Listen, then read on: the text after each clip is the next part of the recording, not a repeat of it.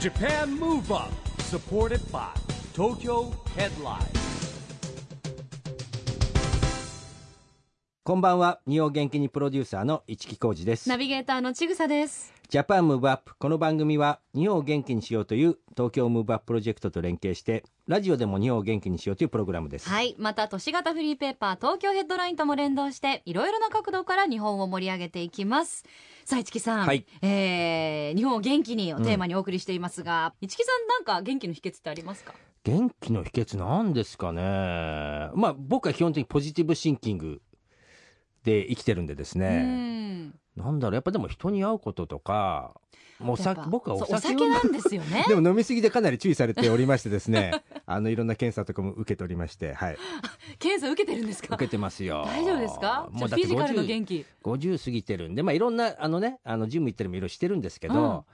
やっぱりね、なかなかガタが出てくるんですね、もう年ですからね。えだからまあまあ精神的に、うんあの、パーッとね、うんはい、遊んだり飲んだりして、うん。生計を養って、かつ遊んやっぱそういう。遊んでるわけじゃないんだけど、もう仕事 と飲交流みしたりとし、てね。もう区別がつかなくなっちゃってるんつかないぐで、らいまあほら、ちぐささんと違ってね、ちぐさまだ若いですから、いいですけそうどで、すかね僕は50超えてますからいやいやもういや。でもそうやってあの楽しみながらも、えー、ちゃんとこう検査に行ったり体の方のメンテナンスもしながらバランスを取っていくっていうのが、ね、そですねバランスが大事ですね、いい結かも局しれなねい。人間はね。い。はいさあそして今夜のゲストはですね、えうーんそんな元気うん。を皆さんにまあ振りまいていると、元気の塊みたいな人ですよそうね。ですね、まあ、振りまくというかお裾分けというか、うんいっぱい叫んでいるはい。はい。方っていうのが正しいですかね、そうですね。はいモノマネ芸人のあん時の猪木さんはい。もうね、あの時の猪木さんですから、はい芸名通りですね、アントニオ猪木さんのモノマネですよ。はいだから元気ですかから始まるわけですよ。 元気を叫ぶっていうか元気ですか元と気ですか大きな声で尋ねるみたいなね、そう、元気ですかがまず挨拶言葉なんで そうねで。すねあのー東北からですね、東京ゴールにして1000キロ縦断リレーっていうのがですね、えーここ何年か出てもらってまして、うんえー走ったりもしてもらってますし、あの、我々のな仲間のですね、えー誕生会にもよく登場してもらって、僕の誕生会も来てもらってますけど、はいまあ、とにかく、ね、外見も似てますもんね、猪木さんにね本。当にあのそっくりですよね、体格もいいよくてらっしゃいますしね、えーそんな方からぜひ今日はたくさんさらに元気をうん分けてもらいましょう、この後はいよいよあん時の猪木さんのご登場ですジャパンムーブアップサポーテッドバイ東京ヘッドラインこの番組は東京ヘッドラインの提供でお送りします Japan Move Up それでは今夜のゲスト、モノマネ芸人のあん時の猪木さんです。こんばんは。元気ですか元気ですよ。あん時の猪木です。よろしくお願いします。ようこそいらっしゃいましいやいや、元気ですありよがとうございまね、ご無沙汰ですね。す。いやー、ねごめんなさい、この夢の番組に出させていただきまして。いやいやいやいやいやいやいやた。でも、一木さんの誕生会にもいらしてましたが、それぶりですかね、おそう会いですするね、のまはあ、ね。一木と猪木でね、えーやってましたけど。そうだ、一木そうそうそう。あれ誕生会もあるし、あのー毎年やってる、遠くから来る1000キロリレーっていうのをですね、はいは縦い断リレー、はいえー走ってもらってますんでね。はいうんもうじゃあ、お付き合いはもう古いんですか結構ね、あのね、僕がこれも、あのー永久幹事やってる、チューブの前田さんの誕生会は一木さんはい。のね、永久幹事なんですけども、まあ、その時にですね、あの時の猪木さんがこう、はい呼ばれてですね、はいえー来ていただいて以来の縁ですね、そういう意味ではそうねですねあれ何年前だろう結構前ですねもう5 6年経ちますねそうですよね、はいじゃあ先に前田さんとお知り合いだったんですかそうですね、前田さんと。前田さんはい結構ねほら誕生会にモノマネ芸人の方呼ぶんですよそうです よね。そうなんですよそね。う毎年ね、呼あんでれいたあだれいて。ちぐさ参加したのは私今年初めて参加させていただいて今、そうだはいその時も ね、坂本冬休みさんとか、ああ、見ました見ましたね。前はねねあの渡辺直美が来てあのビヨンセとかやってあまあ、した来よまねした、来ました。本当豪華ですよね最近はね、僕呼ばれなくなったんで、勝手に言ってるんですよあれ。いやいや、まあ、もう来いっていうことで、なんか連絡もなくなってるんですよ。当たり前、いて当たり前の存在ってことですよ ね。ちょっとえーでも本当にあの今芸人、モノマネ芸人としてお忙しくしてらっしゃいますけど、はい芸人さんになる以前ははい全く別のお仕事されてたんですか、芸人の前ですか。は前いは茨城県の霞ヶ浦市というとこの、あの職員をやってました。公務員公務員です公ね。務員ってことですよね。へええなんでまた芸人に180度。はい。いや、意外とですね、うんあの、同じような仕事ですよ。ええあの、例えば税務課とかだったうらんちょっと違いますけど、はい私はもう事業家が多かったんで、ええあのまあ、高齢福祉とか、はいあとはまあそのお祭りの課だったりとかあー商工観光課とか、はいですからイタベンレントとトかを、うんあの名鑑っていうかそうこの人がいくらとかあるんですよあーそなるほのど雑誌がランキングねするっていう価格が、そういうものを見てタレントさんを呼んだりとか、はい。はい、アテンドしたり駐車場係とか、そういうのをずっと裏方をずっとやってたりしてたので、そんなに変わりはしなないでるすほね。ど。あで、あたまにそそうかのステージで司会をやったりとか、ー 司会やってるうちにそうそうもしかしてゲストより自分が面白くなっちえゃえう そんなそんなことないです。ええまあ、芸能界でね、ベージュで一回引っ叩いたことありましたけどね。元気ですかって、おじいちゃん、ちゃいとか言って。 えそれやっぱりこう今も作られてるんですけど猪木さんに言われたの誰かに「あなた猪木さんに似てるわね」とか言われたのはそうですね、どうで高すか校ぐらいから、あもう高校ニックネ時代ーからムだが、まあ、猪木と言われるようになってきましたね。あなるほど。なるほ顎の出し入れが自由になってくるんですね。スムーズにやれるようになっ大て体くるんでですすね。ね、まあ今、成人の男性の、んまあサラリーマン限定にして、ん3割はできるでしょうね。ええ顎の出し入れあは。あ猪木さんは、ええ難しいな、えアントニオ猪木さんのモノマネって多分一番できるんじゃないですか、皆さわあでん。も。やりやすいじゃないですか。あーでるしゃとなんか、ちょっとやりたくなりますもんねとかなんかやってれば、はいはいなんか騒いでれば、ー 何言ってるか分かんないけど、こう騒いでればあーできるので、ええでも確かに一昔前はね、まあ、猪木さんが今流行りですけど、はいジャイアント馬場さんもね、ああ、亡く馬なっ場さちゃいまんもいまししたたから馬場さんね。のものまねも定番でしたね。ねえ、関根勤さんがね、ポーとか。ポーポーでねパパで猪木さんもやったことあるんですよ。えええあのー街中で、ああの人よ、あれ、あの人、あのージャイアント馬場さんって、あの、おばちゃんに言われて、 ポー。 乗ってね、断らないですね。あなるほどね。えーノリがいいです ね。そういうことね、おばちゃんはそう馬場さんと猪木さんの区別がつかなかっあのーあれあのー誰だっけあの人よ、あの人よって言って、ジャイアント馬場さんって言って。だからノーと言わないんですね、あの人も。ノすーごいサービス精神です。素晴らしい素晴ですね。た。えーでもね、そんなあの中でですね、二級建築士の資格もお持ちとか、二級建築士。そう。なんか思わず受かったんですね。え、これは公務員時代ですかそうそう学で生す。時代え私あー、の、建築の専門学校を出まして、まあ受験資格があったので、はい。そうなんだ、実務とかね、受験資格ないと受けられないですよ、そう二級です建築士、一級建築士。はい。だから専門学校出ると、免許がもらえるんじゃなくて、受ける資ス格がやタっーとトの位置に立てるっていうえねー、また面倒くさい資格ですよね。そうなんだ ね。あの、僕らもそうなんだけど、ね、大学僕も建築学科卒業すると、二級建築士同等みたいなこと書いたんだけど、ね、試験受けなかったら同等でもないですもんねあれ ね。そうなんですよ。だから調理師とかは、卒業する、専門学校卒業するともらえたりするんですね。ええでもなんとか受かりましてね。えでも勉強したでしょ、やっぱり。勉強しましたね。それはされたでしょうね僕だって3棟ほどは設計はしてるんですよね。あーえー、ええ住宅のですかそうです。すごい。まあでも今、インチク師ですからね、もうね。もうえーいやいやいやいやいや。 何にも言ってないから。えー素晴らしい。僕なんかだから名シーンだけつってもあの入れてますよあ一ー級建築士なるほ僕どもね 2, 二棟しか設計してないはい、あ、そうもうでそもれしたこもとあるんですかあ設計の実際に。僕のじあ実家はですね工務店だったんであなるほどなるほどやりましたけどはいはいへーでもう自分の家今の家は自分で設計しましたおーだからもう嫌なぐらい、もう二十何年住んで嫌なぐらいダメなとこも分かってて、 家族みんなにね、いあのいじられますよ。よかったね、建築の仕事に行かなくてみたい な。本当ですよ。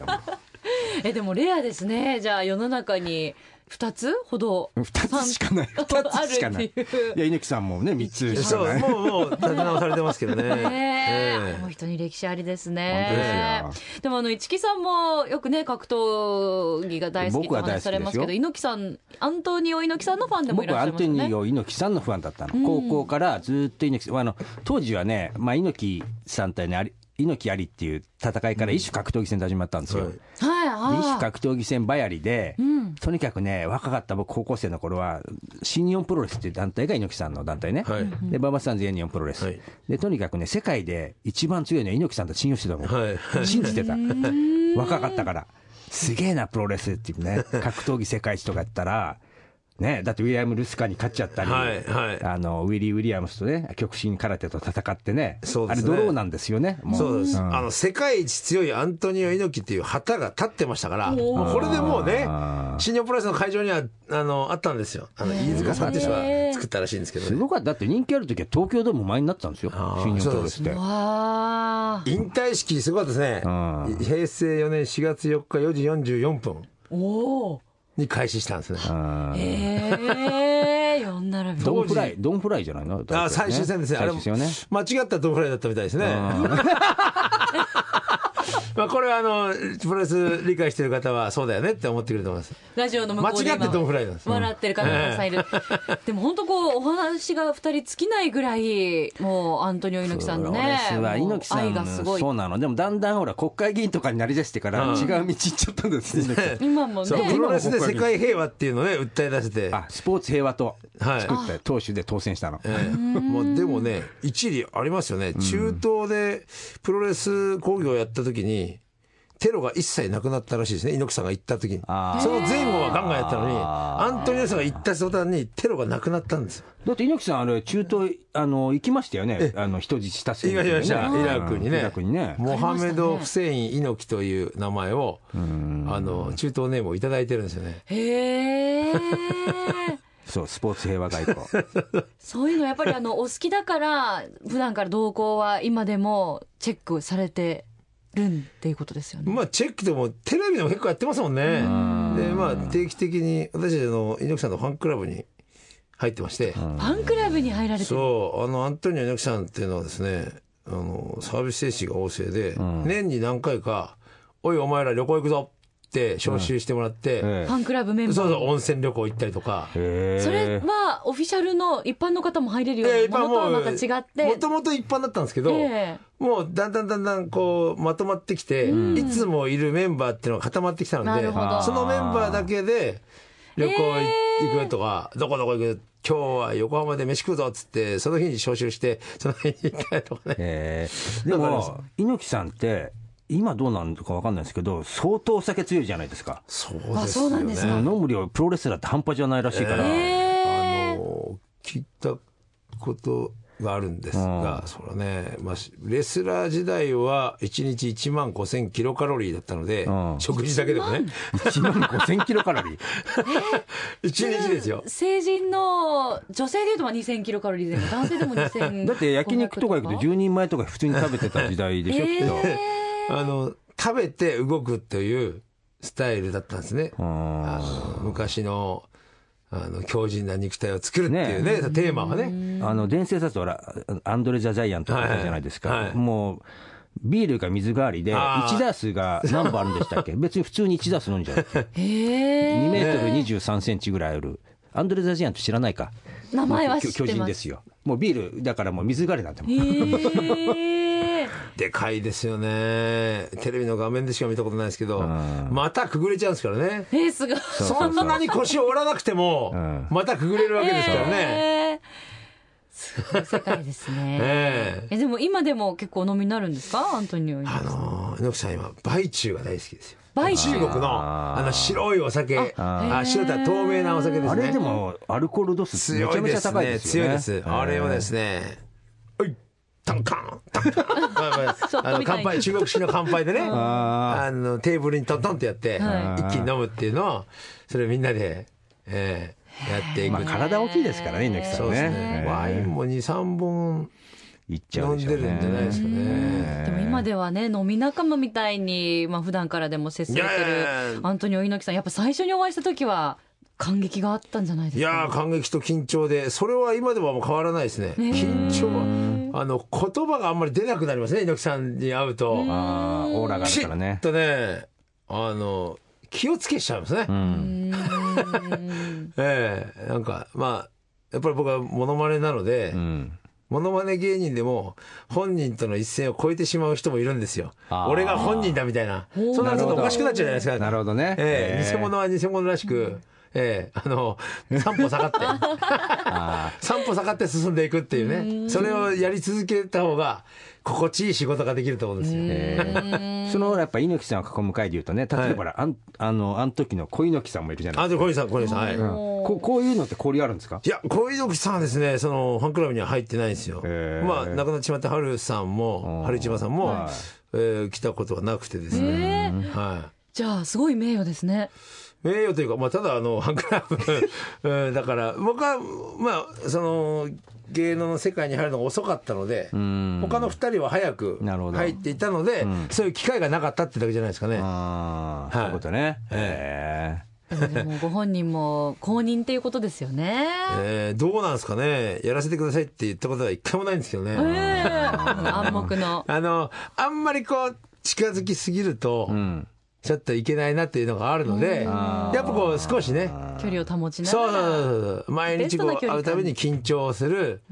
その距離を保っていくのが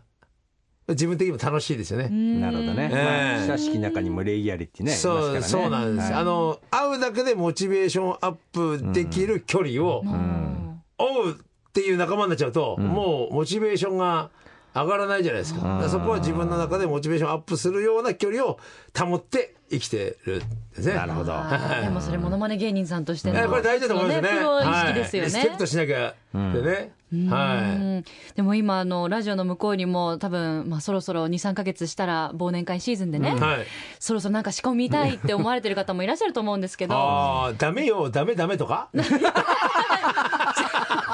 違う23年前懐かしいやつ違うワイルドだぜとか仕込んでる人いるから、これ。今年は何が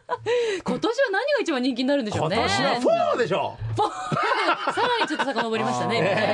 今ねあーなんだろうねでもいろいろこうブームありますけど、はいその中でやっぱアントニオ猪木さんっていうのはやっぱ鉄板で大体もう毎年確保してるんじゃないですかねある程度の人数というまかあ元気元気ねですかっていうのはねずっとやっぱりねそうあでりすよねますよねあの不動の地位と言いますかね。京セラのあの稲森会長いるじゃないですか、はいはいあの清和会ってあるじゃないですか、はいはいあそこの第8条に「燃える闘魂」って書いてあるんですね、あでも本がね、ええあの稲森さんの「燃える闘魂」出ましたあねそうタイトルそうその、えちゃんと京セラフィロソフィーのこう、ええね10か条ですっけあはの8条にね「 燃える闘えあの「魂」燃える闘魂」は猪木さんなんですけどねねやっぱり。いやでもはいでいやも浸透してるし、ねえもう消えない需要はありますかそうなんですら、何かあの、モノマネする上でコツとか、はい今から2、3ヶ月練習したらなかなかのクオリティまでいけるよみたいなアドバイスがあれば、まず裸になれ。そこ基本ですかいねや。これあの猪木さんが初めて言われた言葉ですもんね。あの力道さんかあなるほどら。ねあそうなんですか。あースカウトされる時ねブラジルでアントニオ猪木さんも裸になれと言われて、いアントニオ猪木が作られたんです。作られたうの。んええほうだからなかなか例えば40代の方とかも、えねスーツ着てて、裸になれって裸になるのさえできない人がいるんですよ。やっぱ恥ずかしい。恥ずかしいですよそれね普通は恥ずかしいですよですよね。ちょっとこう、宴会場でね、お偉い方がいる中で、おっしゃーなんて言ったら、羽目を外しすぎだって。あーそうねええだから、羽目を外しすぎだって言われないように、んあの、日頃から仕事でうん、ちょっと元気を出してればいいんじゃないですかね。なるほどねうんそうなんです。仕事の成果を出してないと、そんな裸になったらてめえこの野郎ってやりますよね。えなるほどね。じゃあその場限りのじゃダメなんですね。積み重ねがちゃんといややっぱなり。仕事ができた人、できてる人が大体やってますよね。やっぱそこでスタートラインに立てる、ねやっぱりあの裸だったり一級二級建築士と一緒で、ええやっぱこう積み重ねたものがあってやっとやる資格を得るっていう、でもあと体鍛えてなきゃダメですよね。やっあぱーね。そうですねおお腹ポコッと出て出てたら、まあその場合はあれか、あの、ポンタ君みたいになっちゃうのか。でもあの時の猪木さんもいい体してらっしゃいますけど、はい。何か特にこう鍛えてるとかそういうことって鍛えてる。最近ですか、ええ最近はベビーエクササイズですよ。えお子様を何であの、子供、あの、子供が生まれたんで、はい子供って日々成長するじゃないですか。はいええ日々何グラムか、あーあの、はい増えていくじゃないですか。はい毎日負荷を増やして、えー抱っこしたりですね、こう持ち上げたりとかですね。ええこれはいいね。なるほど。うんもう腕、腕なんてすごいね、太くなってきまして。今本当に私の手で、ま、回らないぐらいですよね多分、ええで腰痛がうん要するねに、若干なくなってきましたから。えーやっぱり3キロから4キロ、5キロ、6キロ、7キロとか、ね、1ヶ月ぐらいずはつ、いゆっくり増やしていきますから。ね、ちょっとずつ増えますからね。そう。え無理え、なあいらいいですよこうこうやったりねこうやって赤ちゃんこうやってこうやって左右に左右に振らしたりとかうんエクササイズ でそうそうそう腕こうやってねあの、へう腕に乗っけてね右手左手とかやったりしてるんで、これはね効きますわ、ええでジムなんて行く必要ないですなねいんですね。じゃあ、本当身の回りのもので、はいやってる範囲で十分ってそういうことなんですか子ね供。子供はねお親の、えー夢をね達成していただける素晴らしいしい生物ですね、なるほどえええ、今何ヶ月ですか今ですね、1年半ですね。一歳半ぐ一らい。あーえいいですねえ。そろそろ怪獣になってくるんだろうなと。あああーあんまでも大地さん歩き出しー歩き出たますら、歩ね。き出したら怪獣になってきますからね。ねえ、もう走ってますね。腹筋割れてますからね、あの、うちの娘。娘ですけど、半年ぐらいからちょっと腹筋を少しずつ鍛えて。そんなことしたら 今背が伸びなくなっちゃうからダメですよ、そんなことしたら。ーえーいいですね。パパトークもいいですね。うんではそんな、えー今パパとしてもね、はいえー日々お忙しくされてるあの時の猪木さん、はいぜひあの日本を元気にする曲のリクエストをここでお伺いしたいなと思うんですが。他日本を元気にする、僕はですねもう学生時代とかからこの方の CD ばっかり聴いてましたね、ええそれはもちろん市木さんともやっぱり出会いの始まりというですねチューブさんですよああ、はいいやもう学生の時からお好きだったんそでうすね。ですねもうもう夏だけじゃなくてもうオールシーズン聴いてましたから春夏秋冬。はいそうなんです、ええじゃあその中でどの曲にいたしましょう、もうコーツつけがたいですよね、ちょっとバラードもあったり、でも元気ですから、でも日本人としてはねこういう曲がいいんだろうなと思いましてですねはいチューブさんで「傷だらけのヒーローおーそれではあの時のはい猪木さんの日本を元気にする一曲お届けしましょうチューブ傷だらけのヒーロー Japan Move Up 熱くなりますねやっぱ」りあーもう終わっちゃうんですかもうもっと聞いてきてもっと聞いてたいですよ ねでもやっぱ歌詞にもねグッときますがこれはいネット甲子園のテーマでもね、あったということーで、前田君が言ってたのは、まあほら、勝つ人もいれば負ける人もいるんでね、その両方を考えて作ったって言ってました。うん負けても君ががヒーローだよってね素敵ですよね、お送りしたのはあの時の猪木さんの日本を元気にする一曲チューブ傷だらけのヒーローでした、ラジオで日本を元気にするプログラム、ジャパンムーブアップ、市木浩二と、ちぐさでお送りしています。そして今夜のゲストは、モノマネ芸人のアントキの猪木さんです。引き続きよろしくお願いします。バカ野郎よろしくお願いしますいやー、気合入ってますけどもねえでバカす野郎っね。て言われましたね。はあい。のこの番組はですね、オリンピック・パラリンピックの開催が決まりました、はいえー2020年に向けてですね、はいあの日本を元気にしていくために、はい私はこんなことしますっていうアクション宣言を、はいゲストの皆さんに聞いてるんですけども、はいえーあの時の猪木さんのですね今日アクション宣言をお願いしたいんですけどアクション宣言、はい、モノマネ芸人なのでね、はいやっぱりこういうことが大事なんだろうなと思って、このアクション宣言を送ります、はいあの時の猪木は、2020年を目指して日本を元気にしていくために、元気の送りバントを続けていきます。おーほうはいそその心はと聞きたくなっちゃいますけど、偽物なので、えそんなこう、ね、第一線に行くんではなくえ、うん送りバントというのは世の世のため、人のため、うん偽物の偽りっていうのは人のためって書くんですよ。うん、あ本当だなるほどそう。だからら常に送りバントですよ。なるほどね、はいええサラリーマンにも送りバント。ねりバン。ト経営者にも送りバント。送りバント。そうです次に進むための小さな元気を与ね。え続けるそうそうそう。うねわ大きいのってね、ドーンって打ち上げてもね、ホームランとかじゃなくて。そうそうそう、ね、まあちっちゃいものをポツポツポツポツうん素晴上らしげいていった方が、素晴らしいはい、続けられるかなっていうう。んへえ、それってもう、今日、あの、アクション宣言くださいって言ったから、考えたんじゃなくて、日頃から、その、例えっていうのは、そうですね、 2000。偽物と、あ僕はあの、プロレスのモノマネですけど、んその偽物だけを集めた野球チームを作ってまして、へえ、それは偽りジャパンって言うんですよ。偽まありじゃん。偽物っていうかそっくりさんっていうねそっくりさんそのままっていうかねそっくりさん集まってえへええだからその、この仕事を始めた時に、その、やっぱりこう、モノマネというのは、そうこう、隙間産業なので、うん。隙間にちょっと送りバントをね、1、2塁間にポンとかね、うんええちょっとサードショート、サードがちょっと前にしてにポーンってプッシュバントとかね、えええそしたら自分も生きる可能性もありますから、うんええ送るかもしれないし自分も生きれるかもしれないってねうん なるほどね、えでもねすごいやっぱりこう意味があることで、その本物の人と人たちもね、はいそういうこうそっくりさんがいていろんな活動することによって本人たちもこう知名度も上がったりとか、えして広がっていくじゃないですか本当ですだかねら本当に送りバントってことは素晴らしいですよね嬉しいえだグかラらブってますかとかね言 われて本当だからアクション宣言でもあり常に思ってらっしゃる信念ではいあもーあるということですよね。でもあの芸人以外にもいろんな仕事をされてるっていうふうに聞いてるんですけどそうですよ今ねねはいそうですねたくさんの顔をお持ちということですがそうですまあ居酒屋を、まあ、東京の神田でわっしょいジャパンクラブそうそうです、えこの名前の由来はこれはですね、えーっと2019年にラグビーのワールドカップうんはいはいがありま開すね催うんされるんですけど、はい決定されたのが2009年なんですね、んで2009年に決定したニュースをネットで知って、んでその時におこれなんかやらないとなっていうことで私の仲間のラグビーの元だ日本代表選手に声かけて、ええ何かやろうよって言っても、お何ができるか分からないじゃあ応援団作っちゃおうっていうことで、へえ1年間準備をして2010年に応援団を作ったんですね、へえラグビーの、はい、それがワッショイジャパンっていう名前だったんですよ、ああなるほどねはい、基本ラグビーですね、えはラグビーもお好きなんですかい、ラグビー好きですスクールウォーズが大好きですああ山下真司さん、えーそうなでるほすどねそうですね、えーまあスクールウォーズとアントニオ猪木の共通点っていうのは、えービンタをするっ ていうちゃんと一貫してますね、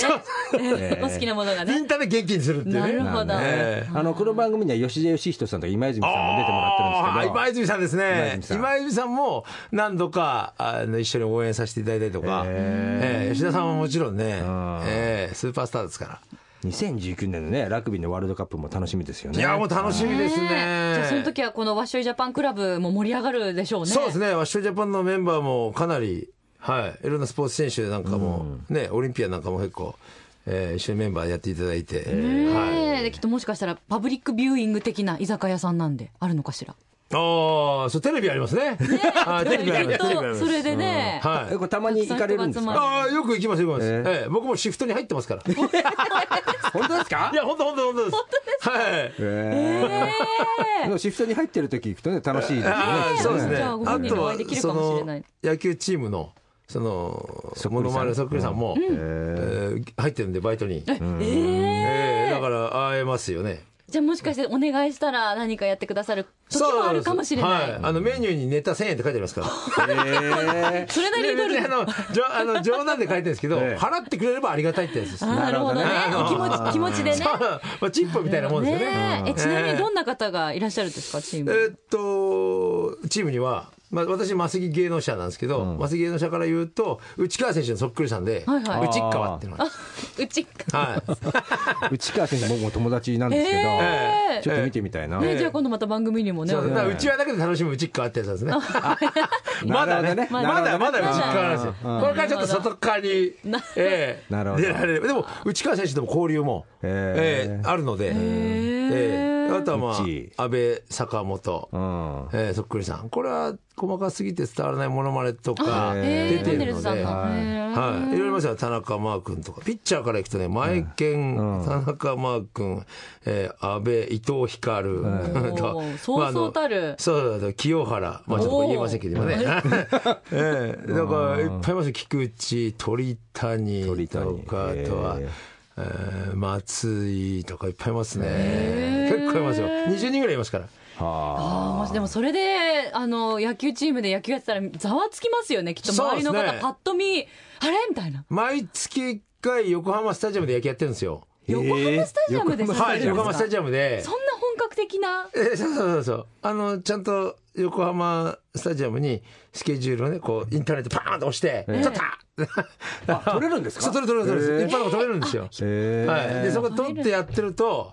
あの、スバックスクリーンのあたりってちょっと開放されてるんですね、あの、日頃は。そこにね、一般の方になんかいろんな人が、集まってくるんですよ。なんとなくこう、ぽいんで、遠くから見るとあれ本物じゃないかっていう感じで、結構30人、50人ぐらいがギャラリーで並んでざわつきますってああ体格も結構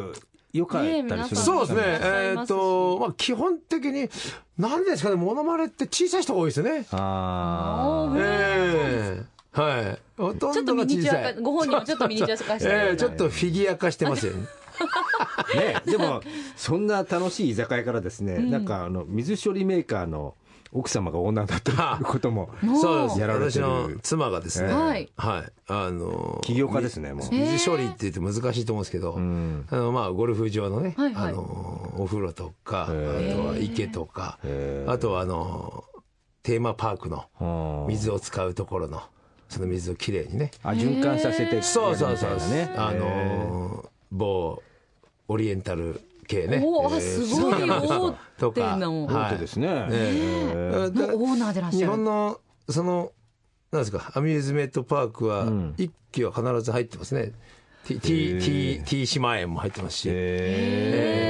ええ大阪の方のねそー営業担当もやられてるっていう。そうです僕はああのの時の猪木さんがそこの営業をはいされてるあ。の私の周りに全国にそう営業マンがすごい多いんですよ えですからまあ私のよ妻の会社以外にもいろんな各他の会社不動産だったり保険だったりとか、あのいろんなその何かを営業したいっていう方のところに営業マンを派遣営業支援みたいなもんですねをやってますね、はいえー営業支援でいろんな方を派遣する。ご自身が行くわけ自じゃ分なもい自分もです、はい、まず自分がやって、これ成果が出ると思ったらあのそっくりさんにこれやろうぜちょっとこれあれですね。に21世紀型、あの、お笑い芸人の新しいライフスタイルそうですよね。お笑い起業家ですね、もう。 あの、幕下付け出しになるんですよ。誰か、ただ矢沢永吉さんのそっくりさんで言ったら、もうなんかちょっと際どい人も、おいみたい な、なるほどね。許してくれるじゃないですか。もう食いつきが、そうそうそう。だから、つかみがやっぱ違いますもんねまあ。最低でも3回目には決済権ある人に会えるので、すだから半年かかるところを3日なるほでどね。ええモノマネの力ってすごいんですねそっくりの力、偽物の力ってね、意外とね、隙間なんですよ。なるほど。一回ちょっとあね会ってみたら面白いですよって言いますもんね。ええ確かに、えええーだもうダメでもなんかね、あの、ちょっとした誕生日会と呼んでくれるとかう、ん商品が売れないけど自分売れるとか、うんなえーるほどっねかには着地点をね、設けられるんで、さすが。さす がだから本当そのモノマネショーとかそういう営業じゃなくていっぱいお仕事の場ってあるんですね、そうですね、商品を売って成果があれば、その成果の分で、普通に宴会とかね、余興とか呼んでくれればあまた、そこでもね向こうとしては差し引きゼロかプラスかもしれませんね。ええすごい そうやですっぱりあの時の猪木さんもビジネスマンマインドをお持ちそうですね。ですようねん素晴らしい。なんか楽しいんですよね。いろんなこと知れるので。うんいやじゃあもう本当に今三足のわらじもしかしたらそれ以上のね、わらじを履いてらっしゃるのでそう、すごいわらじってぴったりですよね。なんかもう、履いてったらどんどんどんどんすり減っちゃって切れちゃうかもしれないですからね。あーええ確かにね、本当にいい言葉ですよね。ねえでもその都度また新調していただ いて履き直していただいてっていうでもそう思うともうお忙しいので元気がねなくなっちゃうことがあるんじゃないかなって心配してしまうんですけどあー元気の秘訣をねあります最後にお伺いできればとああ、元気の秘訣ですか。俺はもう、人と会うことですよね。僕はもあー。う、大体人に影響されて、自分であんまり決断したことがないので、ええ人から言われたこと、おそうしようって、だから、常にブレてますよ。いやだかいらい意味で柔軟ってことですねそうブレるなって言われると、絶対に難しいと思うんで、ブレていきた方が、多分いい人生送れるんじゃないかなって、昨日思ったこと今日やっぱり違うなって思うこといっぱいあるので、ええええブレていける。ブレていこけれるが、あ柔軟にいけるの、元気の秘訣ですよ。なるほどね。後悔しませんから、ブレるなと。るほどな るほどあーまあ、チャレンジしてっていうことですね。要は考える前にやってみて、そうもうダメだったらいいじあゃんダメだったなこれがまさにアントニオ猪木さんの言葉ですね。一度と何でもとにかくやってみろ。それでダメならいいじゃないかっていそううねね。。そうなんですよ。えそう、僕もその高校生の頃、その猪木さんの言葉をはね、結構こう、信じて、へえまあ、ものすごい単純なことですよ。とにかくやってみてダメだったらいいじゃないかって、それだけだ。えそうなんですよ。どうってことねよっていう言葉とかね、すごいいい言葉ですよ。あーとたくさん名言を残してらっしゃる、はもう本買っちゃったもん。もう十十何冊あるかな。へえい。経営者の方って、アントニオ猪木さんの本って多いですよ。ああ読んでらっしゃる方多いでとすはかこう自分の手帳に書いてあるとか。ああ言葉をええわかりやすいんだよ。なんかね、こう、ちょっとこう、魂に火をつけるみたいあーな、ちょっとそういう、ねあの精神論だから。難しい言葉を使わないんですよ、あの方。うん、そう誰でもわかる優しい言葉とええか。モチベーションとかいう言葉さえ使わないですからね。おーそういうこの横テ文字でンションとか、そううん横文字とかあんまり使わないのへで、ーええ、わかりやすいです。素敵ですね、はいちょっとまた名言を見直してみたいと思います、じゃあぜひですねもうお別れしたくないんですけど、はいもう時間が迫ってきてしまいましたのいやいでや、お別れしたことないっていうことじゃないでしょ。いやいや本当にずっとね、お ええしゃだっべりしてて時間たをいできすっちり測ってるん だからもう。すいません、ね、職業 病でね時間をしっかり測らせていただきますけれどもすもういませんお別れに、ぜひですねあの最後にねちょっとあれをお願いしながらちょっとお別れしたいなとはい思うので、はいじゃあちょっとあのー今夜のゲストは、はいでしたっていうので最後にあれをおはい願いいたします、はいじゃあ私たちも一緒にねタイミング難しい樹ねさん、はいわかり大ました丈夫だと思いますんでやりましょう、それでは本当に今夜はどうもありがとうございました今夜のゲストはあん時の猪木さんでしたご紹介ください。いくぞー !1、2、3、ダーありがとう Japan Move Up.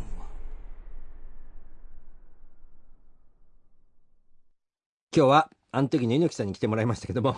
まあ、笑笑いましたね元気ももらいましたね楽しかったですね、うん楽しかったでもやっぱさすがなんかこうものまね芸人さんをビジネスで、うんねえ派遣するっていうアイディアはすごいですねすごいですね確かに需要ありますもの、うん絶対営業来た時にね、うんまあ必ず誰かの不安ってもいるわけですしね、うんえねえちょっとなんかリサーチして、うんあの人は誰々さんが好きらしいっていう情報があっそてそうそうそうのものまねの方がいたら絶対喜ばれますえしね喜ばれますよいやいろんなビジネスチャンスってあるんだなっちてぐささんは誰に似てるって言われますか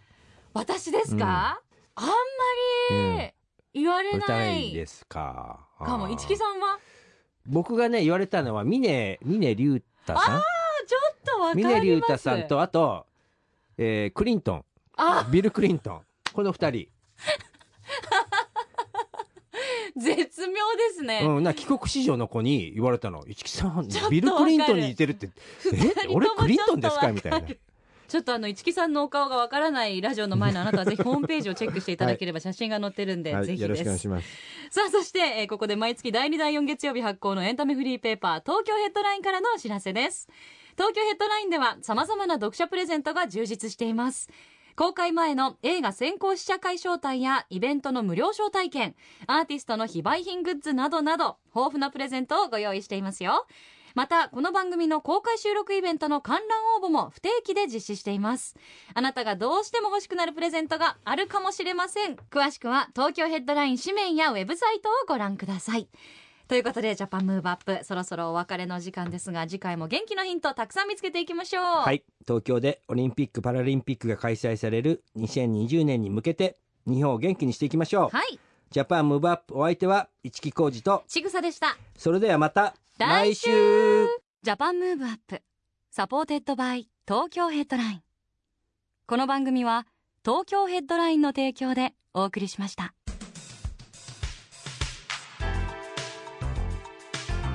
Japan Move Up.